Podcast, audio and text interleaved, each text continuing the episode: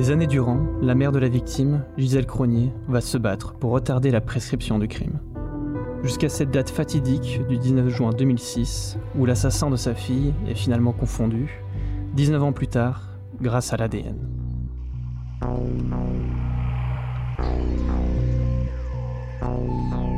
Scène de crime. Ça m'intéresse histoire vous emmène sur les traces sanglantes des pires meurtriers de l'histoire.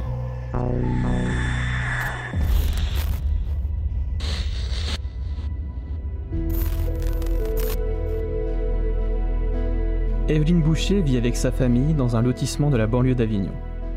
Passionnée de gymnastique, ses amis la décrivent comme joyeuse et affable. Avec eux, elle fréquente un bar, le Carnot. D'après ses camarades, elle a l'impression d'être suivie ces derniers temps. En cette journée de décembre, elle a décidé de sécher les cours pour aller dans son café préféré. Puis, en fin de soirée, elle rejoint son copain à l'arrêt de bus afin de rentrer chez elle, mais elle n'arrivera jamais à destination.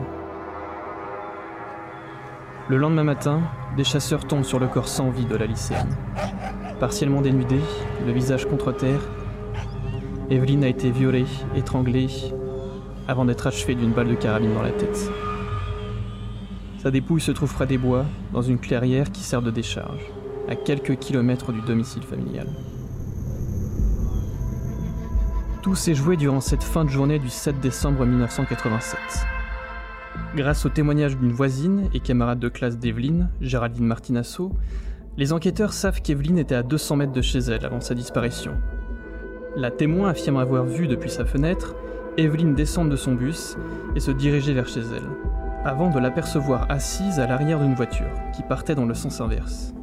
D'après cette voisine, le conducteur du véhicule est un homme plutôt musclé, de type européen. Pour la police, comme pour les parents d'Evelyne, le coupable connaît forcément sa victime. Un intime, une relation du quartier, un copain du lycée, un sentiment partagé par la mère de la jeune fille, Gisèle Cronier. L'assassin savait où Evelyne habitait, car à l'époque, le lotissement où la famille réside est difficile d'accès. Pourtant, l'enquête piétine. Aucun suspect n'a été identifié et aucune piste sérieuse n'a été mise à jour par la police. Ni son amant, le serveur du Carnot, ni ses camarades de gym ou du lycée ne sont soupçonnés du meurtre. Commence alors un long parcours du combattant pour Gisèle Cronier, qui va tout faire pendant des années pour éviter que sa fille ne tombe dans l'oubli. Elle s'improvise inspectrice de police et interroge tous ses voisins, car elle reste persuadée que le meurtrier est un proche. Gisèle lance aussi des appels à témoins en participant à des émissions de télévision. Dans sa croisade pour rendre justice à sa fille, elle peut compter sur le soutien des juges d'instruction, qui retardent le délai de prescription du crime malgré l'absence de pistes. Cependant, à la fin des années 90, les progrès de la technologie vont changer la donne. L'enquête est relancée grâce aux nouvelles techniques de profilage génétique.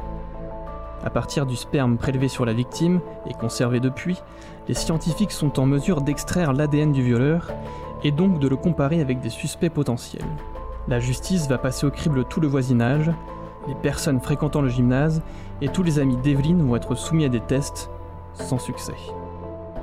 Les enquêteurs tentent leur chance en vérifiant l'ADN de tueurs en série français, comme Michel Fourniret ou Émile Louis, mais là encore, aucune correspondance n'est établie. Ils iront même jusqu'à demander aux autorités italiennes l'exhumation du corps de Roberto Succo, le tueur de la pleine lune, qui a sévi en France et notamment dans les alentours de la Cité des Papes à cette période-là. Mais une nouvelle fois, les résultats s'avèrent négatifs. Et puis, un coup du sort. En juin 2005, quelque part, un message apparaît sur un écran d'ordinateur. Une correspondance à 99,9% vient d'être automatiquement effectuée entre l'ADN prélevé sur le corps d'Evelyne et celui d'un autre individu, un certain Robert Granner. C'est grâce au FNEG, le fichier national automatisé des empreintes génétiques, un protocole qui recense les empreintes génétiques de criminels condamnés par la justice. Suite à une banale affaire devant le tribunal correctionnel, le parquet de Nîmes a prélevé les empreintes de Robert Granner, un pompier retraité de 53 ans, condamné pour une bagarre avec des vigiles dans un parking près du pont du Gard. L'informatique a ensuite fait le rapprochement avec l'affaire Evelyne Boucher. le 19 juin 2006, Greiner est interpellé par les policiers. À l'époque des faits, le suspect est pompier en poste dans une caserne à proximité du lycée d'Evelyne. C'est un homme volage et séducteur, avec des accès de violence lorsqu'il a bu. Plus tard, un examen psychologique le décrira comme intelligent et égocentrique. Si les perquisitions de son domicile et de son ancienne caserne ne vont rien donner, le récit des témoins va permettre de confirmer les soupçons sur ce personnage.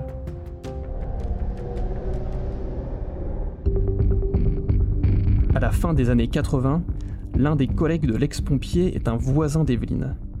Alors qu'il était chez son ami, le suspect aurait donc pu repérer sa proie. En outre, d'après une amie d'Evelyne, Greiner est un ancien client du café Le Carnot, fréquenté par les victimes. Enfin, la jeune voisine d'Evelyne à l'époque, Géraldine Martinasso, peut, des années plus tard, mettre un nom sur le conducteur qu'elle avait vu en compagnie d'Evelyne, Robert Greiner. L'étau se resserre autour du soldat du feu. Pourtant, celui-ci clame toujours son innocence. Ce jour-là, d'après ses dires, il était à la caserne et donc il n'a pas pu quitter son poste. Cependant, sur les registres de l'époque, son nom ne figure nulle part. De plus, son avocat dénonce la fiabilité du profilage génétique. Les conditions de prélèvement et de préservation des traces ADN de son client ont pu induire en erreur une technologie balbutiante mais les experts sont formels. Si les échantillons sont défectueux, en aucun cas la procédure ne pourrait donner au hasard un profil génétique fiable à quasiment 100%. Le passé du présumé assassin ressurgit. Alors qu'il vient d'être écroué et mis en examen, le 6 juillet 2006, une lettre anonyme est envoyée aux enquêteurs. Son auteur y décrit les sévices subis par Christiane, une handicapée mentale, qui était devenue le jouet sexuel de Robert Greiner et de ses collègues pompiers. Ces derniers ont violé à plusieurs reprises cette jeune femme, sans que celle-ci n'ait conscience de ce qui lui arrivait. Les coupables reconnaissent les faits, mais ne sont pas poursuivis, car l'affaire est prescrite. Bloc de sang-froid d'après les enquêteurs, Greiner se trahit pourtant plus d'une fois durant sa mise en examen à un policier avec lequel il avait sympathisé, il déclare avoir eu des relations sexuelles avec Evelyne. Il ne l'aurait pas avoué durant sa première audition car il craignait d'être accusé du meurtre. Convoqué par la juge d'instruction Elisabeth Fabry pour confirmer ses propos, il réfute, estimant avoir été mal compris. Plus tard, par deux fois, il confie à ses geôliers avoir eu un rapport consenti avec la victime.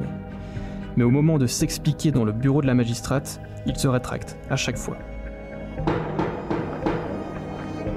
Le 7 avril 2008, son procès s'ouvre devant la cour d'assises du Gard à Nîmes. Pour les experts en analyse ADN, il est impossible que l'empreinte génétique de Robert Greiner, retrouvée sur le corps d'Evelyne, corresponde à quelqu'un d'autre. L'accusé finit par avouer une relation consentie avec la jeune femme, mais il prétend toujours ne pas l'avoir tuée. Le 10 avril, Robert Greiner est condamné à la réclusion criminelle à perpétuité, une peine confirmée en appel. Ainsi s'achève l'affaire Evelyne Boucher, devenue l'affaire Robert Greiner, et pour une fois, le temps aura joué en faveur de l'enquête.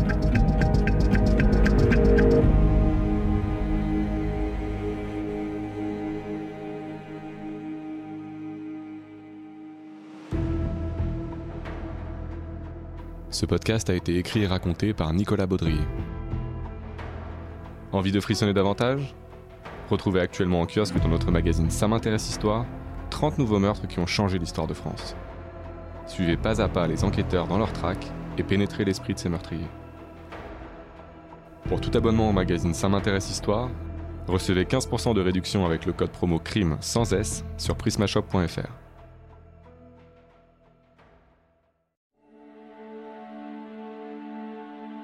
Lancez-vous dans une traque haletante et impitoyable à travers les Balkans avec La Vierge jurée, le nouveau thriller de Jean-Christophe Beaucoup.